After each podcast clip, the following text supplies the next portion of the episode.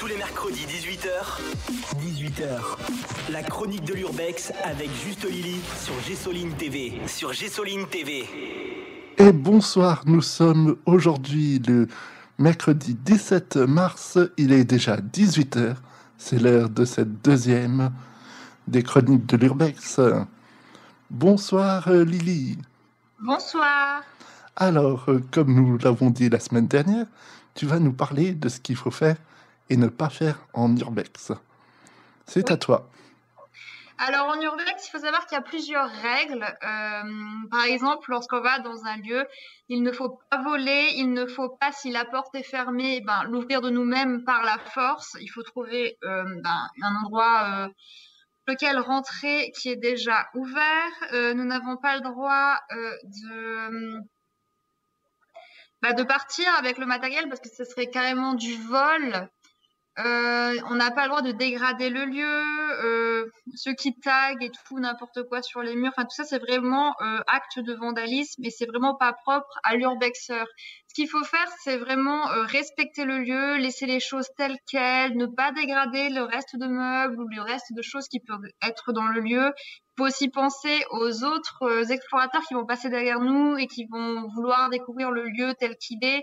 Enfin, c'est tellement plus agréable. Il y a beaucoup de gens qui vont euh, ben, mettre le feu, squatter, et ça, euh, c'est absolument pas propre à l'urbex. C'est vraiment un respect total du lieu et éviter toute dégradation et tout forçage de porte ou quoi que ce soit. Voilà, en gros, ce qu'il faut faire et ce qu'il faut pas faire en urbex. À ce qui paraît aussi, pour euh, bien s'équiper, euh, il faut avoir euh, plusieurs lampes et plusieurs téléphones pour, pour s'il y a un problème. À téléphone, il faut savoir que dans la plupart des lieux, genre les forts, tout ça, ça capte pas. Donc déjà c'est une règle première pour l'urbex, il ne faut pas y aller seul.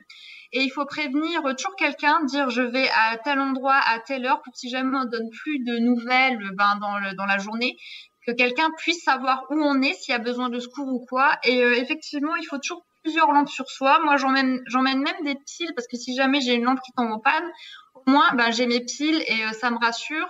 J'amène aussi avec moi euh, toujours une craie, que quand on est dans un lieu euh, tel qu'un fort ou quelque chose qui est, qui est comme un labyrinthe et qu'on ne connaît pas, c'est toujours mieux de laisser une petite trace et se dire je suis passé par là parce que je me suis déjà moi-même perdu et c'est très facile de se perdre. Encore une fois, euh, c'est des lieux reculés de tout. La plupart du temps, il n'y a pas de réseau, donc c'est assez dangereux. Il faut faire attention à tout.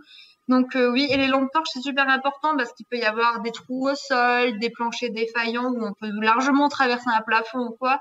Donc c'est super important euh, d'être bien éclairé. Et si on se blesse, comment on fait euh, dans un urbex? Alors, il est très important aussi d'amener bah, le nécessaire. Moi, j'amène toujours une trousse de secours avec un minimum, genre euh, désinfectant, bandage, pansement, vraiment un strict minimum pour si vraiment il y a une blessure, genre qu'on s'ouvre le bras ou quoi que ce soit. Enfin voilà, la trousse de secours, je pense que c'est aussi un élément euh, indispensable à ramener toujours dans notre sac. Ah ben, c'est sûr que c'est indispensable ça. Nous arrivons à la fin de cette euh, deuxième chronique. Je vous donne rendez-vous euh, euh, mercredi prochain, le 24 mars. Et que vas-tu nous parler cette fois-ci?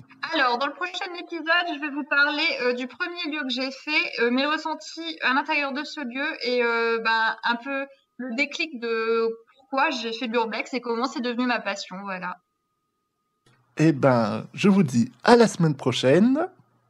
À la semaine prochaine, les petits explorateurs. Bye